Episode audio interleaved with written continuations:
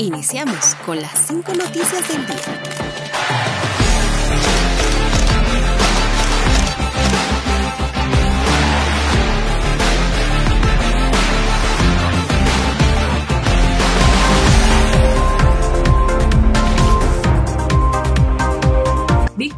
La Asociación de la Injusticia de Oruro marcharon pidiendo justicia. La representante de la Asociación Departamental de Víctimas de Violencia de Oruro, la señora Beatriz Foronda, manifiesta que lamentablemente muchos casos de maltrato, violencia y feminicidio quedaron en la impunidad, lastimando aún más a las familias que perdieron a sus seres queridos. Indican que continuarán exigiendo y clamando justicia.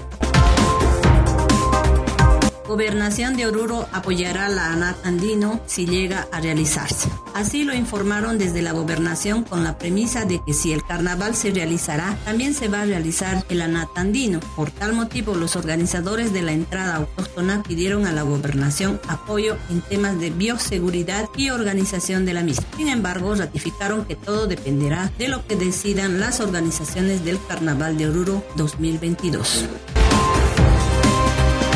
Accidente en la carretera Yayagua-Guanún. El Comando Departamental de Policía informó que la noche del pasado lunes 31 de enero, en la carretera interprovincial Guanuni, Yayagua, en inmediaciones de la comunidad Cara Grande, se registró un hecho de tránsito colisión frontal con personas heridas por invasión de carril. Como resultado de este hecho de tránsito se registró cuatro personas heridas que fueron evacuadas de emergencia al Hospital San Martín de Porres de la localidad de Guanuni.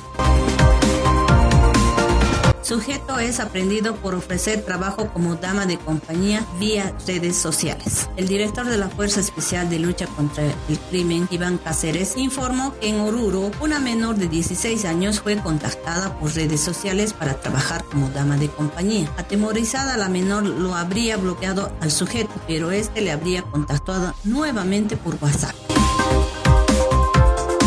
Se dio inicio al año escolar en las distintas unidades educativas en Oruro. En las distintas unidades educativas de nuestra ciudad y departamento se dio inicio al ciclo escolar 2022, donde la premisa es la esperanza de regresar a clases presenciales en un 100%, puesto que por el momento un porcentaje de la población estudiantil pasará a clases virtuales y el otro porcentaje que es menor solo pasará a semipresenciales. Las autoridades educativas prometieron seguir mejorando la educación e incluso las barreras tecnológicas.